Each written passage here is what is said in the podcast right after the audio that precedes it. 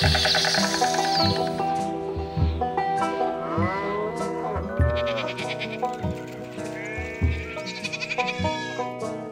Flachlandreporter. Und das ist der Podcast, in dem zwei Lokalreporter sich ihr Herz ausschütten, so dass im besten Falle das Herzblut rot färbt die Flachländereien um Cottbus und Schwerin. Doch heute ist, ein weiteres Mal, alles anders. Heute nämlich weiten wir den Blick bis ins Schwäbische, das Flachland zu nennen sich verbietet. Auch dort aber suchen Lokalreporter mit Mikrofonen Geschichten fürs Radio.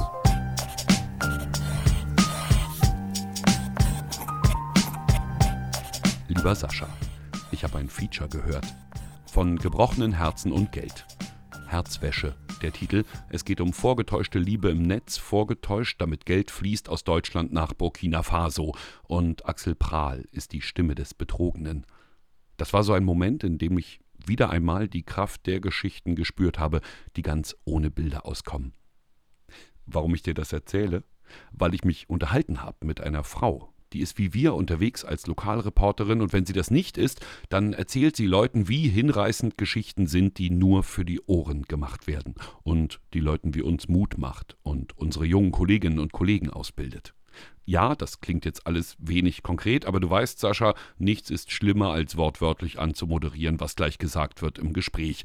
Und dieses Gespräch, lieber Sascha, beginnt jetzt.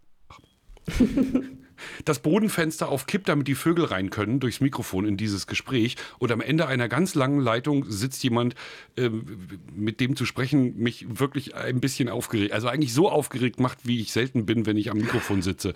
Äh, am anderen Ende der Leitung, in Tübingen, wenn ich es richtig gelesen habe, ähm, sitzt nämlich Sandra Müller. Um Gottes Willen, jetzt bin ich ganz peinlich berührt. Äh, wenn du wüsstest, wie aufgeregt ich bin.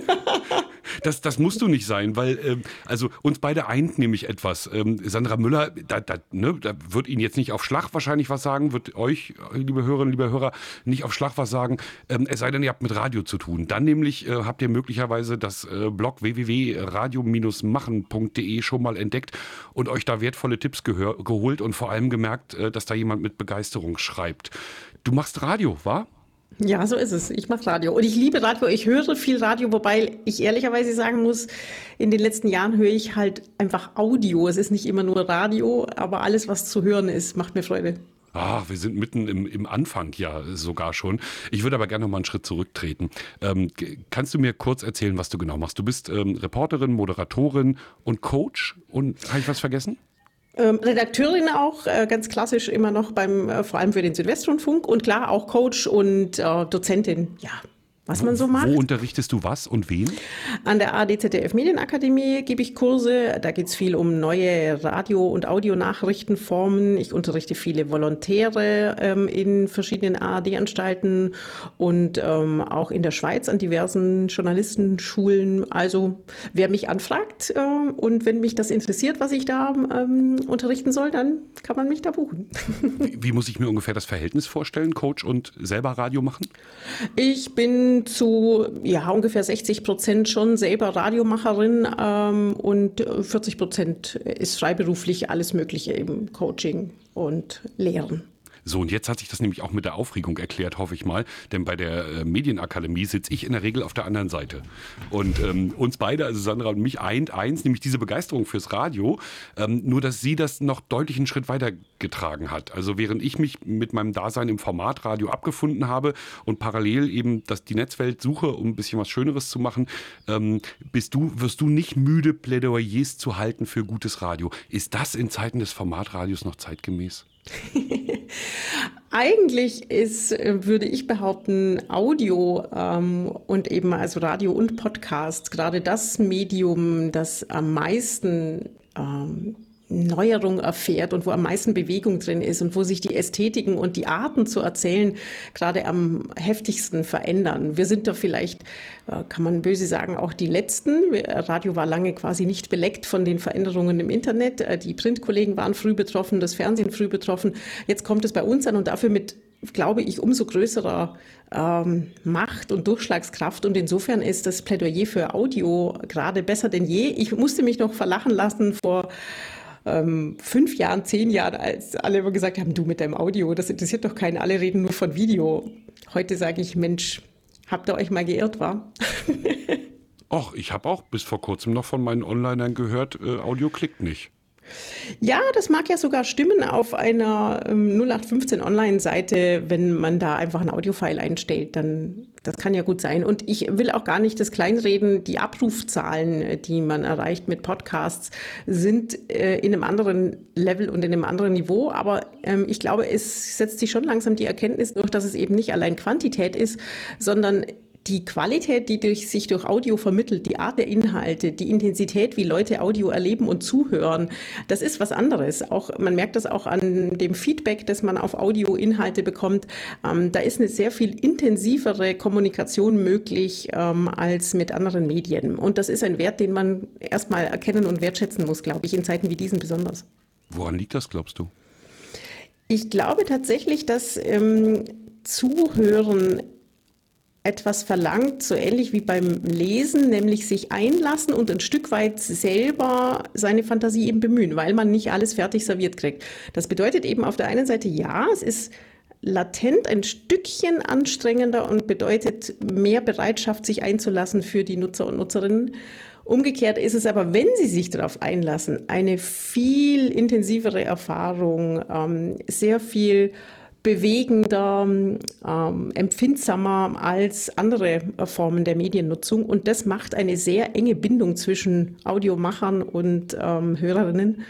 Es gibt übrigens äh, witzigerweise sogar Studien dazu, da hat man äh, versucht, ähm, aus ähm, Fernsehserien eine Audioversion zu machen und hat den ähm, Testkandidatinnen ähm, die Bild- und die Audioversion vorgespielt und hat dabei gemessen, also ihre körperlichen Reaktionen, ähm, das, was man quasi als emotionale Reaktionen interpretieren könnte, Herzschlag, Blutdruck, ähm, Spannung der Hautoberfläche und hat dabei festgestellt, dass verrückterweise die, die die reine Audiofassung gehört haben, sehr viel heftigere emotionale Reaktionen darauf haben als die, die schauen. Obwohl das ja ähm, oft sehr bildmächtige Serien waren, die sie da getestet haben. Äh, und daran merkt man eben, Audio ist was, was ein Einlassen bedeutet. Ähm, und das ist einfach ganz toll, dass man so eine Verbindung herstellen kann. Das ist auch was, was wir Medienmacher eigentlich wertschätzen müssen. Das ist toll. Solche Leute zu erreichen, ist was wert. Oh Gott, machst du Mut. Unglaublich. ähm, Sandra, ich gehe jetzt noch mal einmal kurz auf das Technische. Ähm, magst du noch mal ein bisschen leiser machen bei dir? Ich merke, wenn du so in, in Fahrt kommst, wirst du okay. doch ganz schön laut. Ist ich mein Eingangspegel von dir relativ laut? Ich kann mal gucken. Die Frage ist, wo kann Irgendwo. ich den Eingang... Sonst kann ich einfach das Mikro ein bisschen weg, oder? Ist ja, das, das okay, oder kriegst du dann zu viel Raum? Nee, nee, das passt schon. Okay. Diese Intensität, diese Intensität, die du jetzt angesprochen hast, die passiert ja aber nicht, wenn ich, ich sag mal, 0815 Nachrichten höre, sondern dafür braucht es Leute, die das richtig gut können. Was müssen die denn richtig gut können? Also das sind ja vielleicht jetzt zwei verschiedene Dinge, über die wir da ähm, reden. Das eine ist tatsächlich ähm, Sprache und erzählerisches Sprechen ähm, und nahbares Sprechen, also Dasein, Leute ansprechen, ähm, als Persönlichkeit erkennbar werden in dem, wie man spricht und redet. Da hat, glaube ich, die Podcast-Welt auch ein bisschen was verändert. Ähm, wir Hörfunker, wir klassischen Radiomacher, wir waren uns, glaube ich, schon immer sehr bewusst, dass wir doch irgendwie ein Massenmedium sind. Natürlich hat man auch Moderatoren schon immer beigebracht, hey, rede nicht zu einer Menge, sondern du sprichst im Grunde trotzdem zu einer einzelnen Person, die dich da hört.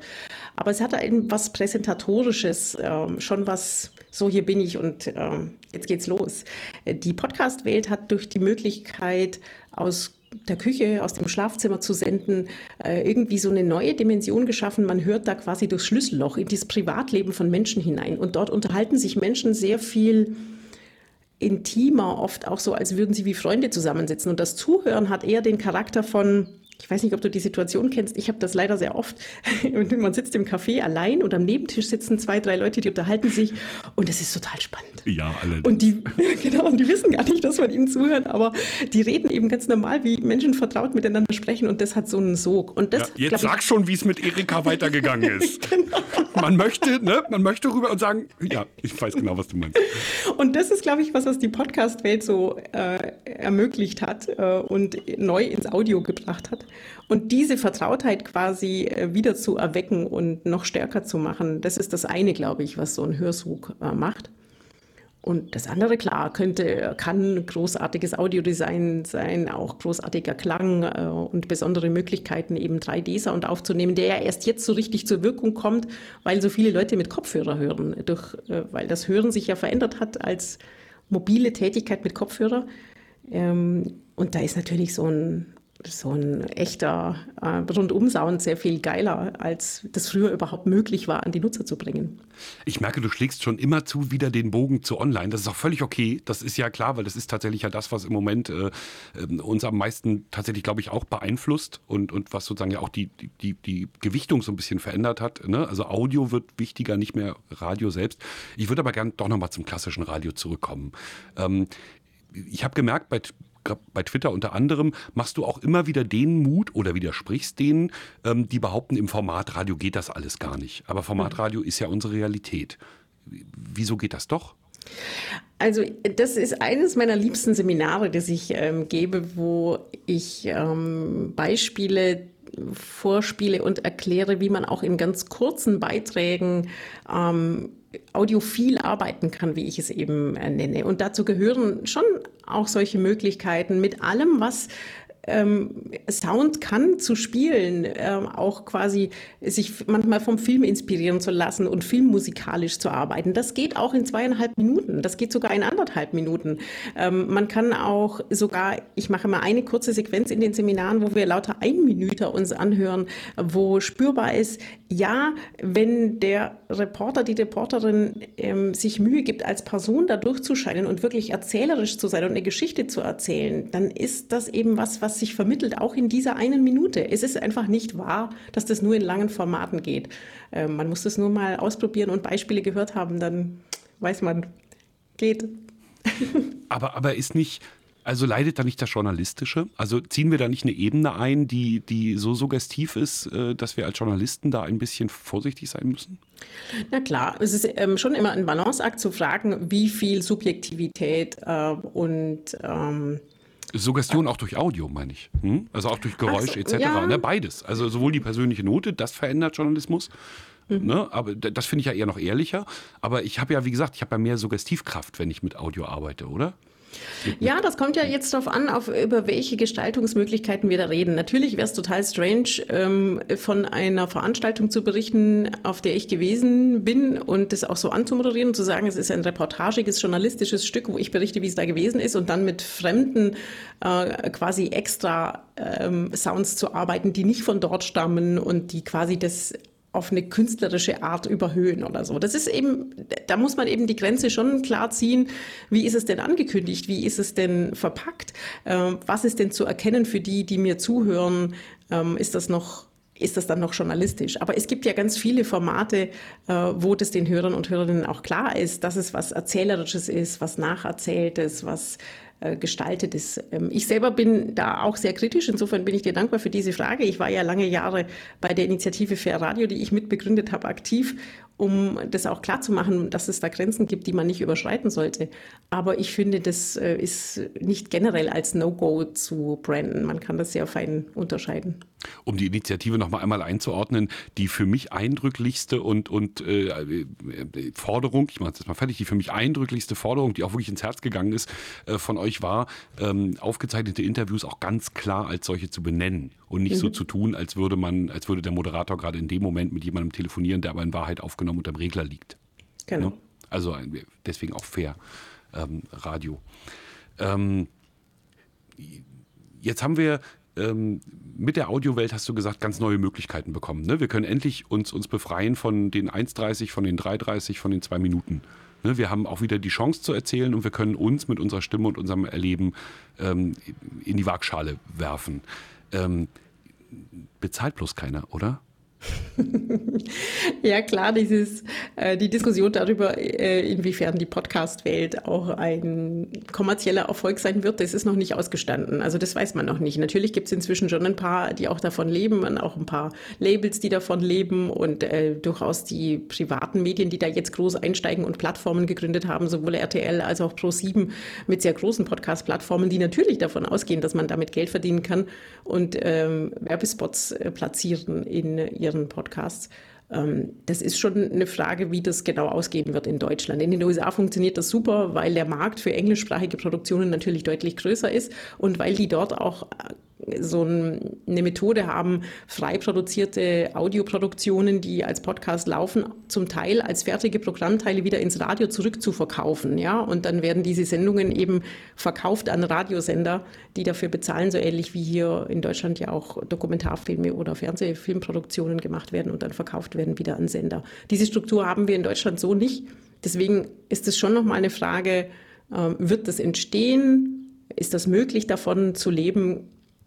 Keine Ahnung. Wobei es ja auch schon einige freie Podcaster gibt, die trotz allem das schaffen, da ganz ordentlich Einnahmen zu generieren, weil sie dann ähm, das ganze Universum drumherum auch mitbespielen und sagen, bei uns kann man auch Live-Podcasts miterleben, wir gehen auf die Bühne, ähm, wir tingeln rum, man kann uns buchen, äh, ihr könnt ähm, beitreten einem Club ähm, und uns unterstützen und wer bestimmte Beiträge zahlt, hat bestimmte Vorrechte zum Beispiel dann live dabei zu sein bei der mhm. Aufnahme. Und das ist äh, schon erstaunlich, dass das bei manchen, die ein gutes Community Management haben, auch ganz gut ankommt.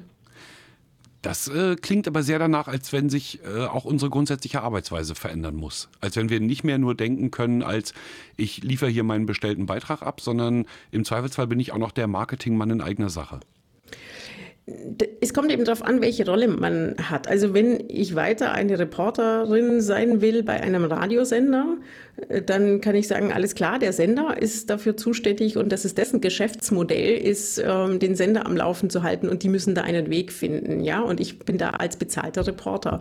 Wenn ich mich als Audiomacherin begreife, die versteht, dass möglicherweise in Zeiten wie diesen ein Sender halt gar nicht mehr nötig ist, um in Anführungsstrichen auf Sendung zu gehen, äh, um gehört zu werden, ähm, dann muss ich mir eben klar machen, okay, wenn ich dann mein eigener Sender bin und mein Publikum suchen muss, dann muss ich mir natürlich überlegen, wie komme ich an das Publikum und wie bringe ich das Publikum dazu, mir Einnahmen äh, zu geben für das, was ich tue. Und das ist eben was Neues, das ist was anderes. Ich glaube aber witzigerweise, dass tatsächlich diese großen Veränderungen jetzt Davor müssen sich eher die Sender fürchten und nicht die Audiomacherinnen. Unsere Talente sind gerade so gefragt wie noch nie. Äh, wie gesagt, jede Zeitung versucht, Podcasts zu machen. Äh, jeder Fernsehsender versucht da gerade einzusteigen. Klar, man weiß nicht, wie lange das läuft, aber das, was wir können als Radiomacherinnen, als bisherige, das ist gerade überall sehr gefragt, während die Sender, glaube ich, vor allem Privatsender,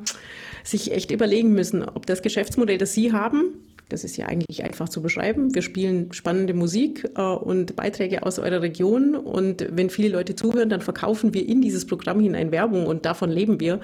Ähm, ob das aber noch länger so funktioniert, wenn sich die Audiowelt im Internet anders entwickelt, das ist wirklich eine ganz heikle Frage. wobei, wobei, eine, Wobei natürlich die Ideen sozusagen, klar, da kommen jetzt andere Player auf den Markt, ne? aber die Grundideen bleiben ja gleich. Ne? Also wenn Spotify jetzt um die Ecke kommt und sagt, wir machen äh, geile Playlisten, die hast du dir zusammengeklickt im weitesten Sinne und wir liefern jetzt noch sozusagen aus deiner Region den Audioinhalt, den wir potenziell mal einsammeln von Lokaljournalisten vor Ort, ähm, sind wir ja wieder dabei, nur in einer anderen Form. Ne? Das äh, finde ich auch ganz charmant. Klar, Spotify ist äh, wahrscheinlich in seinem Grundgedanken eher vergleichbar eben mit YouTube, dass sie sagen, wir geben die Plattform, wo alle Arten von Audio ähm, zur Verfügung gestellt werden. Alle können das hier einstellen. Wir spielen das wieder aus. Leute können das personalisiert und individualisiert abrufen. Und durch die Hörer, die wir durch diese äh, Plattform gewinnen, durch diese Einfachheit der Bedienung, ähm, da hinein verkaufen wir Werbung. Und das ist das, was unser, was, was unser Verdienst dann eben ausmacht. Und wahrscheinlich werden dann Anteile davon davon irgendwann an die gehen, die diese Podcasts machen, so wie bei YouTube eben Leute, die da Inhalte einstellen, Geld verdienen, weil YouTube dahin in Werbung verkauft. Ähm, aber das ist natürlich schon, das ist, das ist ja natürlich eine hochstrittige, äh, strittige Sache, wo natürlich viele Podcaster auch gar nicht happy sind, dass da jetzt so ein Player kommt, der dann ja einen Anteil wieder der Einnahmen für sich äh, beansprucht. Natürlich hat alle Welt davon geträumt, dass das ein freier Markt bleibt, ähm, wo jeder einen Podcast veröffentlichen kann und dann selber bestimmen kann, welche Werbung verkaufe ich da hinein und wo platziere ich die und so. Aber das ist klar, mit der Professionalisierung äh, kommen da halt neue Player ins Spiel. Und so war das immer, wenn man schaut, wie sich das Internet entwickelt hat und die Blogs entwickelt haben und Zeitungen entwickelt haben und welche Geschäftsmodelle da entstehen oder eben auch beim Fernsehen. Das ist halt so. Hm, ich bin auch großer Freund des RSS und finde geschlossene Systeme ich auch. gruselig. ähm, ich sag mal, harscher Themenwechsel.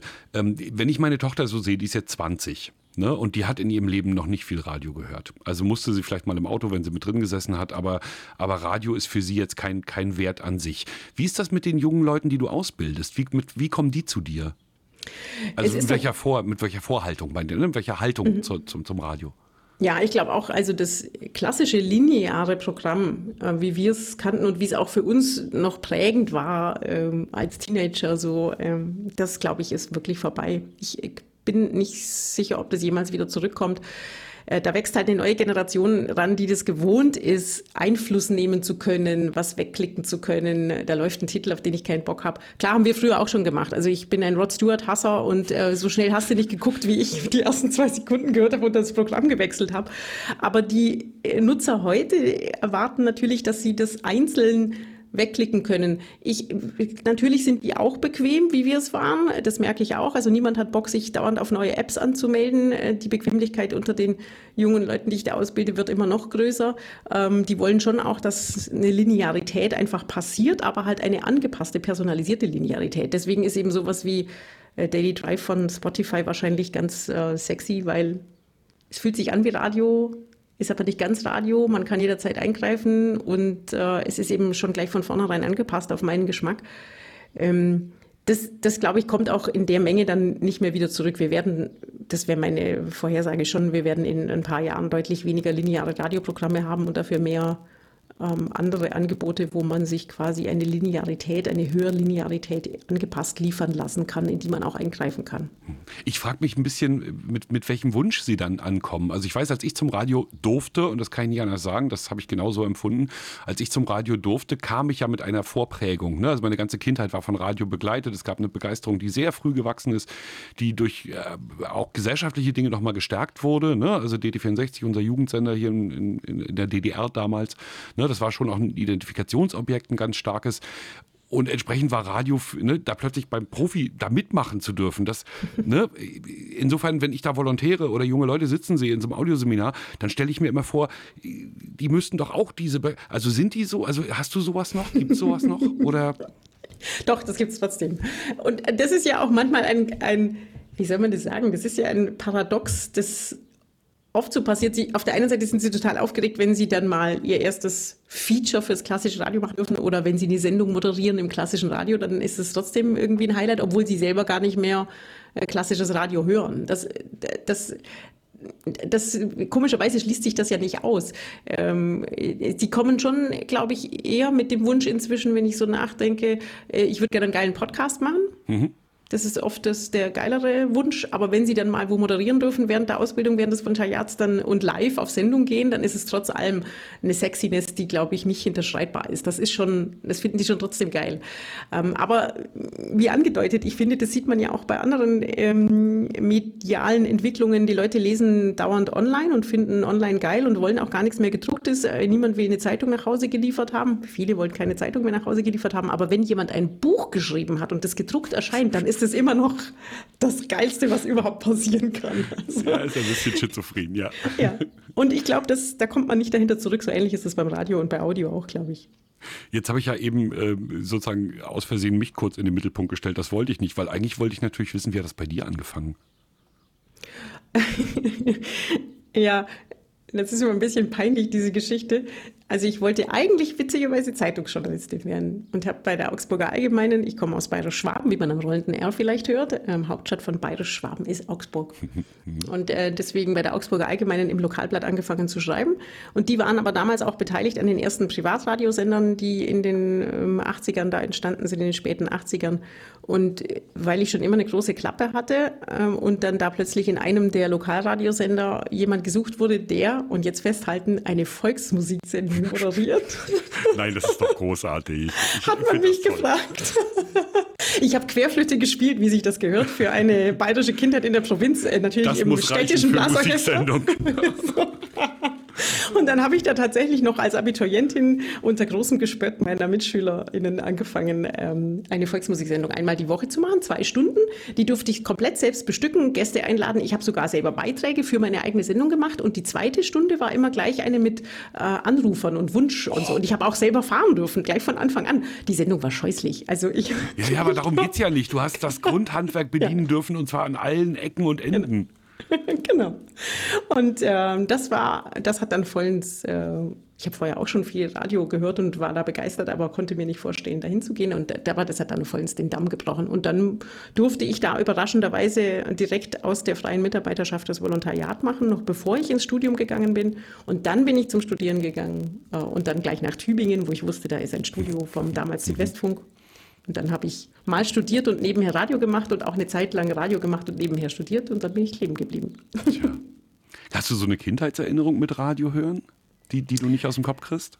Mm, keine, die so ganz anekdotisch wäre, aber bei uns lief halt morgens äh, immer das Radio. Diese Stimmen von damals, die sind mir alle immer noch vertraut. Wir haben viel Bayern 1 gehört. Das war das Programm meiner Eltern. Das musste ich dann halt mithören, fand ich aber okay. Und ich selber habe schon als äh, Neunjährige, Achtjährige ähm, auf Kassette äh, dann Sendungen aufgenommen mit Werbespots und selber nachgespielt, die Nachrichten und so. Das war schon mit dem ersten Kassettenrekorder, das war schon von Anfang an ein Ding. Es ist unglaublich, wie die Sachen sich gleichen. Es ist ja. unglaublich, weil kenne ich bei bei, vielen, die Radio dann irgendwie inhaliert haben. War bei mir auch so. Also es gab äh, nur, nur technisch waren wir halt ein bisschen begrenzt. So ein Kassettenrekorder konnte zu DDR-Zeiten gern mal 1500 Mark kosten bei einem oh Einkommen von eher 600 Mark. Ne, insofern war, war die technischen Möglichkeiten begrenzt, aber ich hatte ein Monomischpult, das hatte ich nach der Scheidung meinen Eltern abgetrotzt. Ach, ne? Lasst euch gerne scheiden, ich will ein Mischpult. Ich bekam auch ein Radio noch irgendwie und einen russischen Kassettenrekorder, wo man immer recht so gegenhauen musste, damit der läuft. Und das, äh, sozusagen damit habe ich Radio gemacht. Das war ähm, sehr, sehr abenteuerlich. Und Kopfhörer, naja, so, so Dinge schlichen sich in mein Leben. Aber meine erste Hörerfahrung, ähm, da erinnere ich mich, da war so eine Familienfeier langweilig. Ich muss so acht, neun Jahre alt gewesen sein. Habe mich in den Trabi meines Vaters geflüchtet und das Autoradio angemacht und war total glücklich. Ich war einfach nur glücklich. Da haben mir Leute was erzählt, es lief Musik. Das ist so eine Erfahrung, die ich nicht aus dem Kopf kriege. Schön, sehr ja, schön. Das ist. Äh, mhm. Meine erste echte äh, Hörliebe waren Kassetten äh, mit Märchen äh, und solchen mhm. Geschichten. Und da gab es eine Kassette, die mich so gegruselt hat, weil der Riese nach Hause kommt und irgendwie ähm, ein Menschenfresser ist und er sagt, ich rieche, rieche Menschenfleisch. und die Stelle habe ich so oft überspult, aber natürlich ohne den Play-Knopf abzustellen, sondern während des Plays einfach so schnell vorwärts, ja, ja, dass die Stelle, dass sich das Band mit der Zeit so gedehnt hat, wenn man die Kassette heute anhört, dann klingt die ganz schrecklich, weil da ist es halt ausgeleiert geleiert. Aber daran merkt man, oh Gott, es hat mich schon damals Audio sehr angefasst. Ich, ich weiß nicht, wie das bei euch damals war, aber in der DDR war es ja so, dass für die Hörspielplatten oder für alles, was so ne, für Kinder produziert wurde, wurde ja die absolute Creme de la Creme geholt von den großen Theatern, aus den Schauspielakademien. Äh, also da, da hat, wurde nichts amateurhaft gemacht, sondern das war auf ganz, ganz, ganz hohem Niveau. Ähm, und man hat den Kindern richtig was zugemutet. Heute müssen die armen Kinder Benjamin Blümchen hören und Bibi Blocksberg. Das ist ziemlich furchtbar. Aber sowas, ja, das ist wenn, wenn ich dich so mhm. höre, ne, mit, allein mit dieser, bei euch gab es das auch mal so eine Zeit, ja? Ja, also zumindest bei uns im Elternhaus. Ich weiß gar nicht, ob das generell zu meiner Zeit so war, aber wir hatten auch sehr viele ähm, anspruchsvolle ähm, Aufnahmen äh, zu Hause, die schon auch akustisch wirklich mega gut gemacht waren mit tollen Sprecherstimmen. Das würde ich auch bestätigen, ja. Und ähm, sag mal, als, als Reporterin, was sind so da so die Momente, wo du sagst, das war ganz groß? Ah, da gibt es so viele. Da kann Wie ich immer. Jetzt, mh, so ein Einzelnes rauszugreifen, ist gar nicht so einfach. Oder, oder eine ich, Sendung, die dir noch besonders am Herzen liegt, wo du lange dran gesessen hast, wo du äh, weit weg warst, wo du für, oder, ne? oder wo du einfach für das Audio wahnsinnig Aufwand betrieben hast. Oder mhm. ich will ja nur wissen, wo ich in Dealer gucken soll. Dila ist dieses Hörfunkarchiv. Für, für, die, ja, ich weiß, dass du das weißt, weiß ich. Kurz für die anderen. Ähm, Dila ist so ein Hörfunkarchiv, so ein ARD-übergreifendes, da können wir überall reingucken. Mhm. Und auch ins Archiv. Ich bin ähm, gar nicht, das ist witzig, obwohl ich selber ja ähm, soundaufwendige Geschichten auch sehr mag und die auch immer sammle unter dem Hashtag Audio Best Practice äh, auf Twitter. Ähm, ich selber als Reporterin mag ja eher oder, oder habe eine Begeisterung vor allem für die Momente, wenn ich draußen bin mit den Leuten. Ich bin schon eine überzeugte Regionaljournalistin, bin ja auch deswegen im Studio Tübingen vor allem äh, tätig und da geblieben, habe immer, wenn es Möglichkeiten gab, ins Funkhaus zu wechseln, mich dann dagegen entschieden, weil ich dieses bei den Leuten sein so mag und ähm, diese ähm, das klingt blöd, aber wenn ich ähm, auf der Schwäbischen Alb unterwegs bin und mit Leuten da rede auf dem Bauernhof oder ähm, als wir, ich habe ähm, zwei Jahre lang in Messstätten auf der Schwäbischen Alb eine Erstaufnahmestelle begleitet äh, in der Kleinstadt mit nur ein paar tausend Einwohnern. Die hatten aber über 1000, dann in Hochzeiten über 2000 Geflüchtete in ihrer Erstaufnahmestelle da mit den Leuten zu reden da ganze Tage zu verbringen und mit denen ins Gespräch zu kommen und zu spüren, wie du in das Leben eintauchst von anderen. Das ist das, was mich am Radio so fasziniert. Das ist auch mit der Grund, warum ich sage, wir arbeiten ja beim SWR alle trimedial und multimedial und müssen auch Fernsehen machen. Ich sage das ausdrücklich so, weil sich das für mich so anfühlt. Ähm, aber der Unterschied ist eben immer klar spürbar. Für mich ist Radio und Audio die minimalinvasivste Form von medialem Arbeiten, ähm, weil ich mit einem kleinen Mikrofon komme, das die Leute schon nach zwei Minuten wieder vergessen haben. Ich kann den Menschen in die Augen schauen und sie einfach in ihrem Alltag begleiten und ich bin einfach wie ein interessierter normaler Mensch dabei und sie sind völlig unverstellt, relativ schnell authentisch. Während wenn ein Printreporter, was ich ja auch gemacht habe, für die Zeitung arbeiten, dann hast du deinen Blog in der Hand und musst dauernd Notizen machen, kannst den Leuten nicht permanent in die Augen schauen und denen wird immer klar, hey, die guckt auf den Blog, ah, ich verstehe, da passiert ja was, ich bin in einem medialen Prozess und beim Fernsehen eh äh, selbst wenn man alleine dreht, aber dann hast du die Kamera zwischen dir, das ist ein größeres Gerät, wenn ein Kamerateam ist sowieso, da dauert es eben sehr lange, bis man diese Vertrautheit hat. Und das ist eben was, was ich beim Radio so umwerfend finde, dass du so schnell den Leuten so nah bist und äh, Einblicke hast in neue Lebenswirklichkeiten, die dir sonst verschlossen geblieben werden und die man dann auch hörbar abbilden kann. Ich finde, die Töne sind ganz andere, die du kriegst als Hörfunkreporterin, als, ähm, als Fernsehreporterin. Das ist einfach so. Und dann musst du sie fürs Regionalprogramm wieder auf 15 Sekunden kürzen. Ich so bin kurz. heute der mit dem Wasser im Wein. so kurz sind sie im äh, Regionalprogramm des Südwestrundfunks zum Glück nicht. Ähm, da gibt es schon deutlich längere ähm, Strecken und auch Mehrteiler. Ähm, und ich finde tatsächlich, ja, natürlich blutet einem manchmal das Herz äh, nach 2,30, nach äh, drei Minuten. Das ist so. Und diesen Schmerz, der geht nie weg, ähm, dass man immer denkt, oh, aber ich könnte noch viel länger und ich könnte ein Feature machen und ich könnte eine Stundensendung machen. Das hindert mich aber nicht daran, in die zwei Minuten 30, die ich mache, oder in die zwei Minuten alles reinzugeben, was ich an Herz und an Möglichkeiten und an erzählerischen Möglichkeiten habe. Und ich bin immer, immer und immer wieder verblüfft, wie viel da trotzdem rumkommt dabei. Also das, ähm, das ich würde einfach widersprechen, dass, dass sich da nichts vermittelt. Es geht trotzdem sehr, sehr gut. Aber man muss bereit sein, das stimmt. Das habe ich also vorhin noch vergessen. Uns eint also auch die Begeisterung fürs Regionale, weil mir geht es ja genauso. Ne? Also bei uns ist es halt, sind es halt die Weiten Mecklenburgs und Vorpommerns. Ich weiß nicht, ob du das auf dem Schirm hast, dass wir nur 1,6, 1,8 Millionen Einwohner haben. Ne? Also dass bei uns richtig Platz ist und demzufolge die Leute auch ähm, eigen sind. Und so wie du ja äh, klingst nach der Region, in der du unterwegs bist, ähm, habe ich auch das Glück, dass ich von hier komme. Und das macht, glaube ich, viel aus, oder? Total.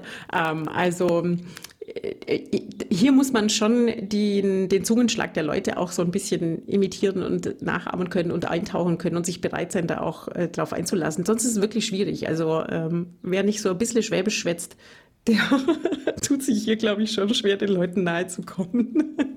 Doch, ich glaube auch, wenn ich da jetzt bei euch rumstapfen würde, na gut, man könnte auf die Neugier des Fremden machen ne? und hoffen, dass das irgendwie Reaktionen hervorruft. Aber es ist natürlich ein ganz, andere, ganz anderes Nahekommen als das, was du erzeugen kannst. Einfach durch, dadurch, dass du, wie gesagt, klingst, wie du klingst. Dafür hätte ich vielleicht bei euch äh, nicht so gute Karten, weiß man nicht.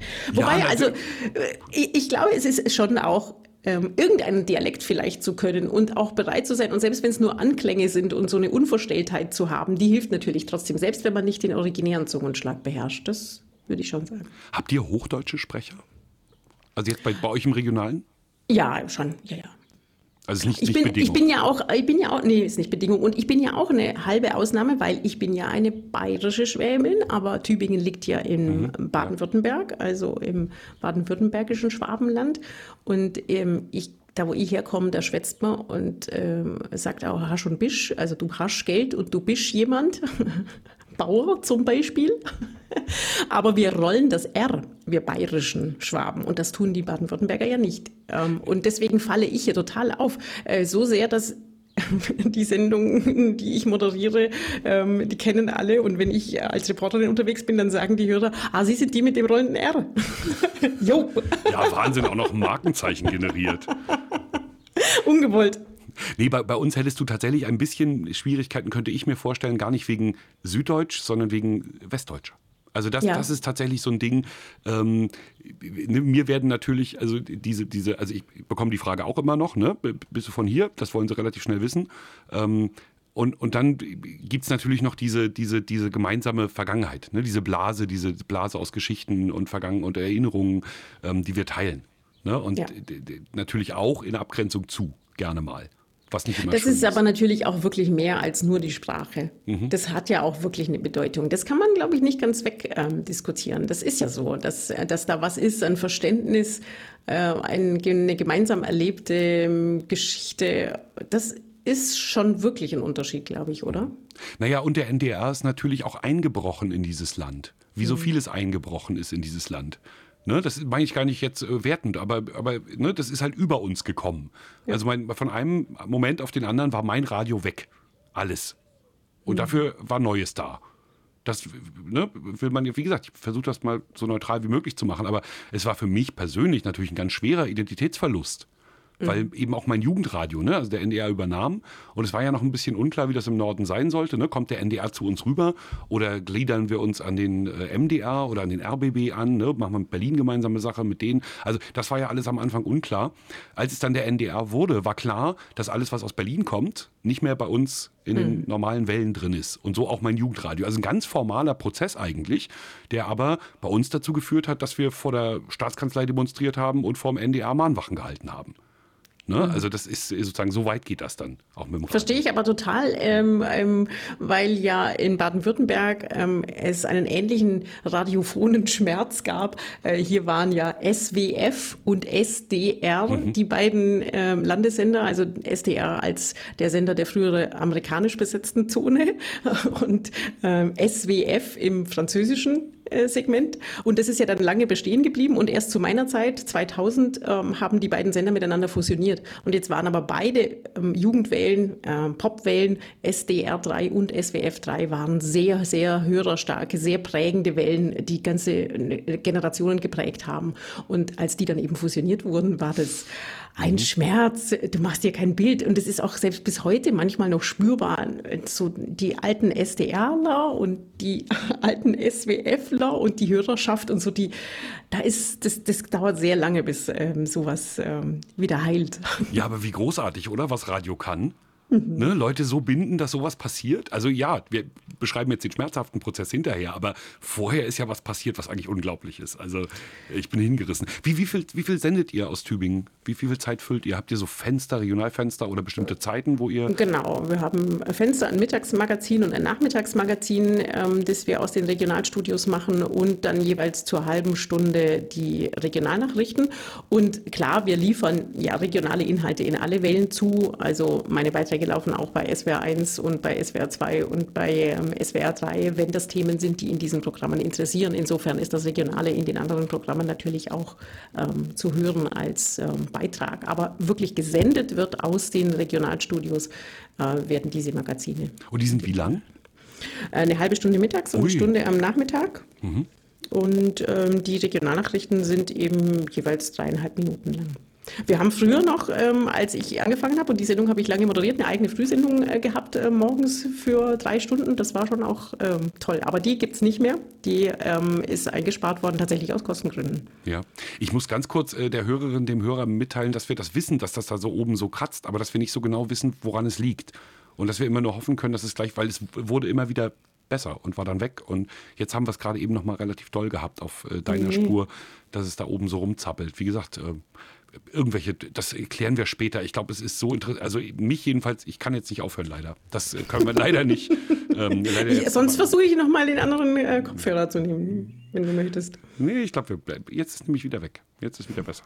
Ähm, aber das ist ja richtig schick. Also bei uns ist es ja viel, viel kürzer. Ne? Also wir haben zwar öfter Einblendungen, aber die sind eben 1, 22 noch was, die meisten. Und mhm. die längste ist 2,43.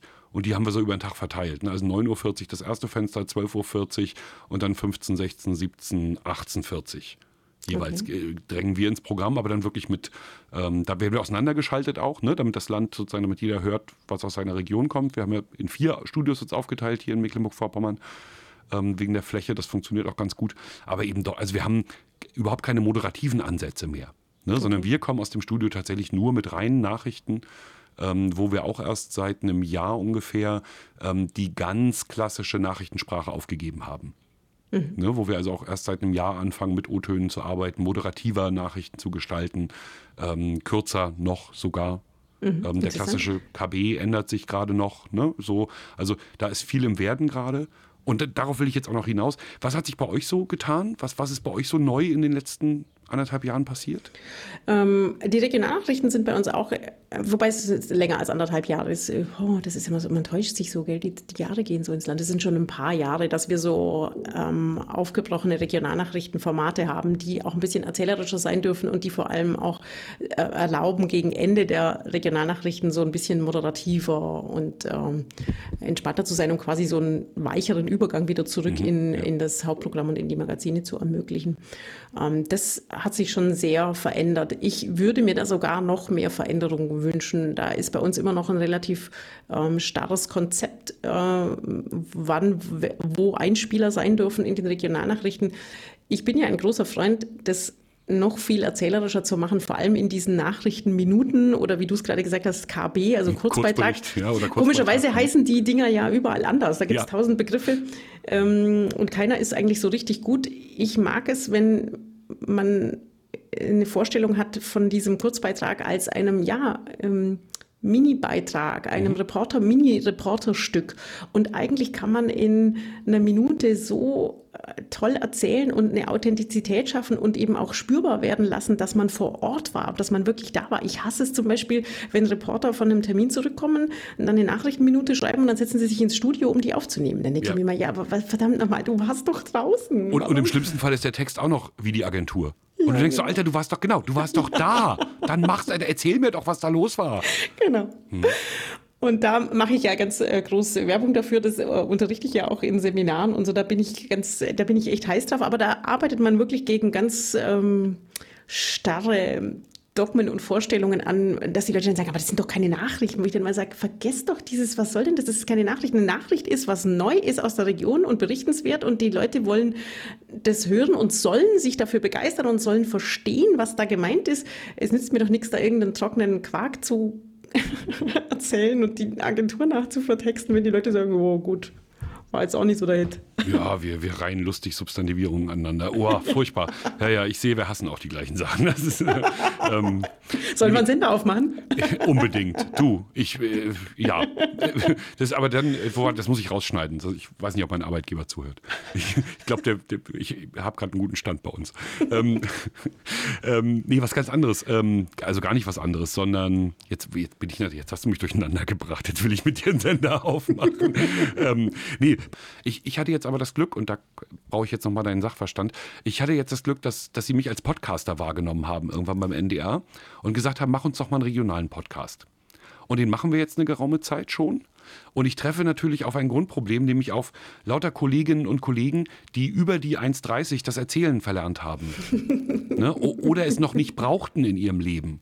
So, das ist, ähm, das sind super Kollegen, die recherchieren unfassbar geil. Das sind auch tolle Präsentatoren in ihrem Fach, aber die sehr aufgeregt sind, sehr nervös, wenn sie dann plötzlich 40 Minuten mit mir bespielen müssen. Ne? Mhm. Ne? Und auch ein bisschen Unsicherheit natürlich haben, weil wir skripten oft nicht alles, sondern sehr wenig sogar. Aber ne, was mache ich? Weil wie, wie kann ich meinen Kolleginnen und Kollegen Sicherheit geben? Also ich glaube tatsächlich, dass das was ist, wo man ähm, Übung braucht und halt eben aus dem Gefängnis sich befreien will oder auch ich verwende auch manchmal das Bild, das ist so ein bisschen wie Pferde, die lange auf derselben Weide ähm, gestanden haben. Wenn man da die Zäune wegmacht, dann gehen die Pferde erstmal lange gar nicht raus, mhm. weil so quasi, ah, mh, hm, ja. was, mhm. wo, hm? Lass mal. Sagt, genau, weiß ich nicht, was da drüben ist.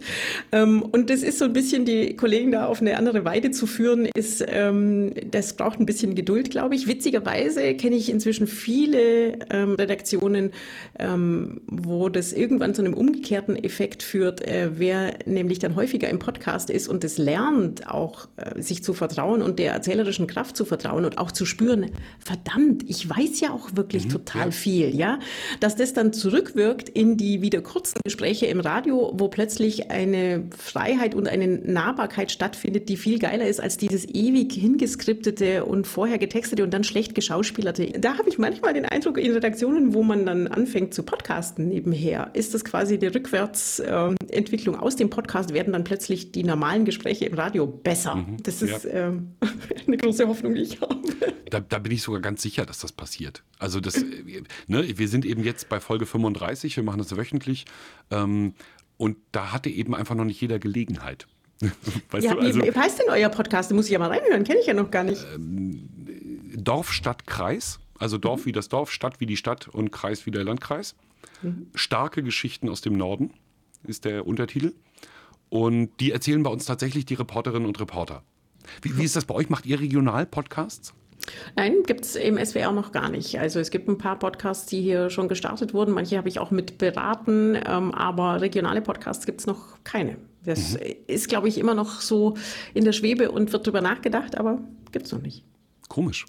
Ne? Weil, weil das ist doch eigentlich, äh, passt das ja, doch wie so Arsch auf Eimer. So. Ja, schon, wobei ich tatsächlich schon ein bisschen verstehe, die paar regionalen Bemühungen, die es gegeben hat, auch von Zeitungen und so. Es ist nicht so ganz einfach gut ähm, ans Publikum zu kommen und da eine gute Distribution zu finden und ausreichend ähm, Hörer zu finden. Das ist nicht so ganz einfach. Ich weiß nicht, wie ihr das macht. Ähm, wie, wie habt ihr es denn, wie habt ihr denn beworben? Wer habt ihr denn, wer hört euch? Ähm, der Sender hat sich, oder das Landesfunkhaus hier in Schwerin hat sich entschieden, sehr, sehr viel Kraft in die Bewerbung zu stecken. Ne, also wir haben für jeden Podcast einen Trailer, den ich extra produziere, so 20 mhm. Sekunden, den, der immer wieder eingesetzt wird im Programm, der ganz viel läuft.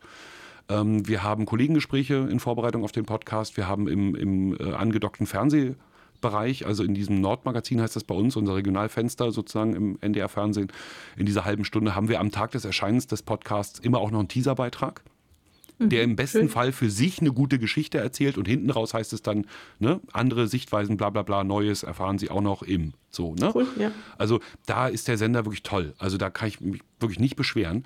Ähm, es ist jetzt aber nach den Monaten, im Oktober sind wir gestartet, ähm, nach den Monaten zu sehen, dass die Steigerung deutlich flacher wird. Das mhm. heißt, wir haben, es spricht dafür, dass wir unsere Klientel weitestgehend begeistert haben für den Podcast und wir jetzt eigentlich neue Hörerschichten entdecken müssten mhm. wo also unsere eigene Werbung nicht mehr reicht. Das, ja, mal gucken, ja. da weiß ich noch nicht. Da sind wir gespannt, wie es weitergeht und wo wir auch weitermachen. Aber äh, ich finde es trotzdem gut, dass ihr das ausprobiert und das macht. Und auch dieser Ansatz, dass die Reporter erzählen, finde ich ähm, super toll. Ich, ich, finde tatsächlich, dass da ähm, so viel Wertvolles drin liegt, äh, wenn Leute als Reporter unterwegs sind und mhm. eben dieses, was ich vorher beschrieben habe. Was, genau diese das, Begegnung was auf dem mit den Menschen. Ja, ich, ich habe ja. genau daran gedacht, ja ist einfach mhm. was Besonderes. Das ist toll, dass sie den Schatz hebt. Da höre ich gerne mal rein. Ah, ja, also Dankeschön. Ähm, aber wie, genau das habe ich gedacht. Ne? Also unsere Reporterinnen erleben, jeden Tag erleben die irre Sachen und können dann davon gar nicht so berichten. Mhm. Ne? Und, und du merkst auch, äh, also dass bestimmte Sachen natürlich sehr gut funktionieren. Ne? Wir hatten zum Beispiel eine Kollegin, die hat einen leider sehr unappetitlichen und ganz furchtbaren Prozess begleitet über ganz lange Zeit das war ein Selbst Selbstläufer, den Podcast zu machen. Mhm. Ne? Weil, wie gesagt, die hatte über die Zeit so viel Wissen aufgehäuft, die, die hätte man nach der Schnürsenkelfarbe von Leuten fragen können, hätte sie mhm. gewusst. Ne? Und wenn du das dann auch eindrücklich schildern kannst, dann ist das natürlich toll.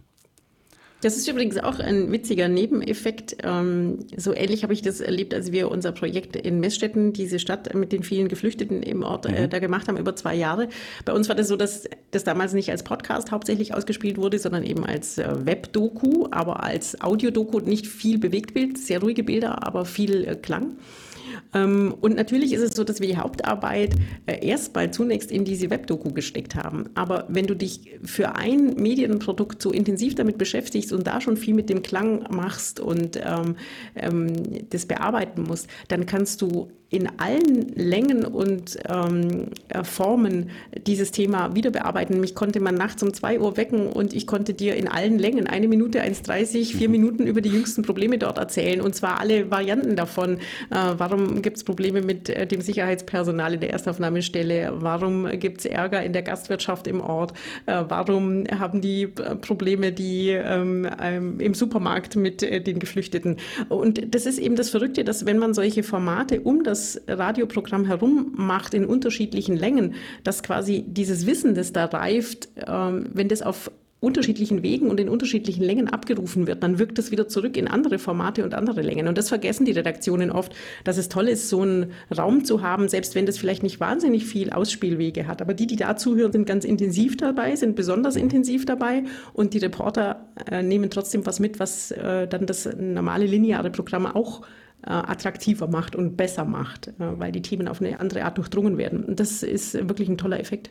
Ja, und diese, diese Personalisierung, ne, das ist ja eine Sache, die, die ist einem ja gar nicht fremd, sondern genau die kennt man ja von früher. Ne, weil es gab ja den einen Radiomoderator und wenn der gesagt hat, die Musik ist gut, dann ist die Musik auch gut, weil man diesen Mann geliebt hat oder diese Frau, je nachdem, was es war.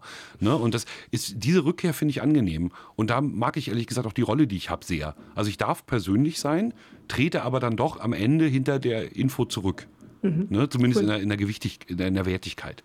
Mhm. So, aber andererseits denke ich, äh, dass Personalisierung gerade ganz wie, also, weil ich höre Podcasts so. Ich, mhm. also ich mhm. höre Podcasts eigentlich nur dann, wenn ich die Präsentatoren irgendwann lieb habe.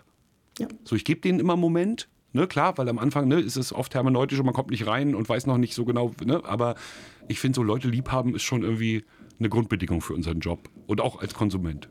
Unbedingt. Falls übrigens im Hintergrund was klopft, meine Nachbarn haben sich offenbar entschlossen, irgendwas in der Wohnung zu machen, was ich jetzt nicht äh, erahnen konnte. Hörst du das Klopfen? Ja, aber Nein. das ist nur wirklich das kleinste Problem. Ich habe, wie gesagt, das Fenster auf Kipp und freue mich, dass die Vögel dabei sind. Also ähm, das läuft Sehr ja schön. unter Atmo. Aber, aber ähm, also da, um, um da nochmal darauf zurückkommen zu kommen mit der Persönlichkeit, das glaube ich unbedingt. Also es ist eben, äh, ich finde eben, man muss sich diese Szenerie immer klar machen. Äh, der Podcast ist was was sehr Persönliches. Es ist eher wie so am Tresen sitzen und mit Leuten ins Gespräch kommen oder Fremden im Kaffee zuhören oder so. Aber es hat, es verlangt so eine, so eine Zugewandtheit, ein Wohlwollen, eine Geneigtheit. Und dazu möchte ich aber auch was erfahren von dem Menschen, äh, der, der da spricht. Es ist eben ein Unterschied zu einem klassischen, aktuellen journalistischen Magazin, wo es darum geht, dass einer ähm, den nächsten Beitrag mhm. ankündigt mhm. und es ja auch eine definierte Rolle ist, zu sagen, der soll seine Distanz und eine eigentlich sogar klingt jetzt blöd, ist ein blödes Wort, aber soll eine Unpersönlichkeit haben. Er soll gar nicht als Mensch transparent äh, da irgendwie mit durchscheinen. Das kann ich auch verstehen, das hat auch seine Gründe. Aber es ist eben was anderes im Podcast, wenn ich einen Menschen als Stöpsel mir ins Ohr stecke und die Stimme in meinen Kopf lasse, dann ist es so ein intimer Hörmoment, ja. dass es nicht geht, ohne eine äh, Geneigtheit und ohne was von der Person mitzukriegen und zu sagen, ja, die mag ich, die ist mir sympathisch und von der erfahre ich auch was. Das geht gar nicht, dass man da nur so ein äh, nur eine Stimme hat, die irgendwie Text der Information wegen vorträgt. Das geht nicht. Hm, dieses berühmte Bild mit den ne, Augen können wir zumachen, Ohren nicht. Ne? Ja. Und das macht uns eben auch besonders empfindlich an der Stelle. Irre.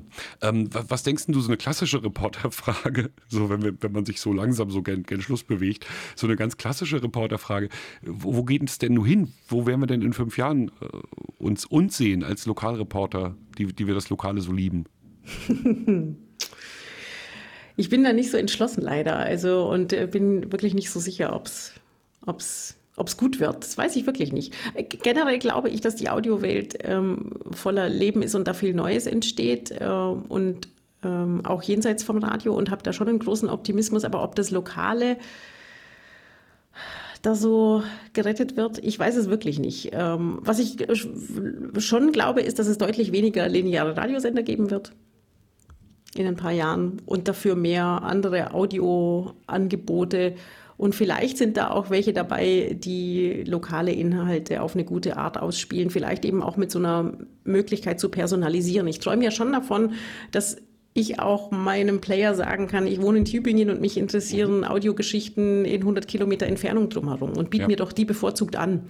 Und äh, das finde ich nach wie vor immer noch schwierig. Ich hätte eigentlich gedacht, wir sind da 2021 schon weiter. Wenn mich vor zehn, jemand, zehn Jahren, vor fünf Jahren jemanden gefragt hätte, dann hätte ich gesagt, wir sind da schon viel weiter als jetzt. Ich finde immer noch schlimm und leide darunter, dass Audio so schlecht durchsuchbar ist, dass es ähm, schlecht algorithmisiert ist, äh, dass man sich nicht solche ähm, einfach solche Playlisten personalisiert zusammenstellen lassen kann. Ich bin erstaunt, wie, wie langsam das alles geht, aber ich habe die Hoffnung nicht aufgegeben. Mhm.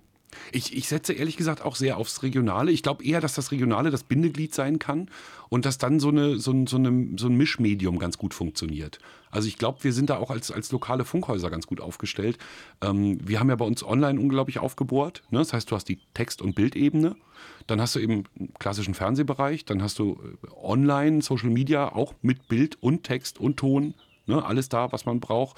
Ähm, du hast die Radioebene, den Podcast. Also ich glaube, dass das Regionale eher das Bindeglied sein kann und dass wir darüber, also über das Interesse der Leute fürs Regionale, sie dann auch für wechselnde Kulturtechniken begeistern können. Aber wie du sagst, da wird natürlich eine gewisse Automatisierung ist Voraussetzung. Ne? Wenn ich mich morgens in mein Auto setze und bei der Drive-Time halt nicht mehr die Morningshow anmache, dann setzt das schon voraus, dass ich nicht noch was klicken muss, sondern dass mein Handy selber mhm. erkennt, ah, jetzt Drive-Time, ne, spiele ihm das und das ab, was er wissen muss, Verkehrsnachrichten und bla. So. Ja. Ne, was ja nach wie vor jemand machen muss. Ja, hm. das wird, also. schon, das wird schon spannend und eben auch diese Schnittstellen. Und wer bestimmt dann, was da überhaupt auf der ersten Oberfläche auszuwählen ist? Also wenn du dann in dein Auto einsteigst, ähm, was wird dir denn als erstes angeboten? Was ist denn überhaupt das, was äh, auf ja, der ersten Gatekeeper. Ebene? Ja, das könnte groß. Das, ja. Mhm. das ist ein heikles Thema. Ähm, ja, ja, weil ne, Android-Nutzer und iOS-Nutzer, ne? Ich klicke mir das also, ich nehme es, wie es ist. Ach komm, äh, mach hier. ähm, danke, danke, danke, danke, danke, dass du dir die Zeit genommen hast. Sehr, also, sehr gerne. Ich bin es total hingerissen. So. ja, dann äh, auf, dass wir das Radio revolutionieren und im Zweifelsfall eine Brücke schlagen zwischen Mecklenburg-Vorpommern und Baden-Württemberg und da irgendwie was Großartiges hinkriegen. Irgendwann mal. Machen wir.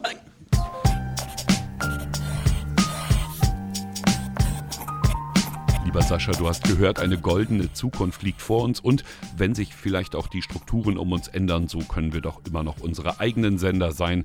Jetzt sind wir schließlich schon zu dritt. Beispiele für gutes Radio gibt's übrigens auf Sandra Müllers Seite jede Menge www.radio-machen.de. In der Hoffnung, dass du zwischen Feuerwehr, Studio und Kinderzimmer, zwischen Cottbus und Kolkwitz jetzt glücklich die Kopfhörer aus den Ohren nimmst, mindestens so glücklich wie ich bin mit dieser Stunde mit Sandra Müller, sage ich Adieu. Das Feature Herzwäsche von Martina Groß, unter anderem mit der Stimme von Axel Prahl, habe ich natürlich verlinkt. Es ist erschienen in der Rubrik Hörspiel und Feature beim Deutschlandfunk. Euch oder Ihnen, wie es euch beliebt, vielen Dank für die Aufmerksamkeit. Das waren die Flachlandreporter. Ohne Sascha, dafür mit Sandra. Auf bald.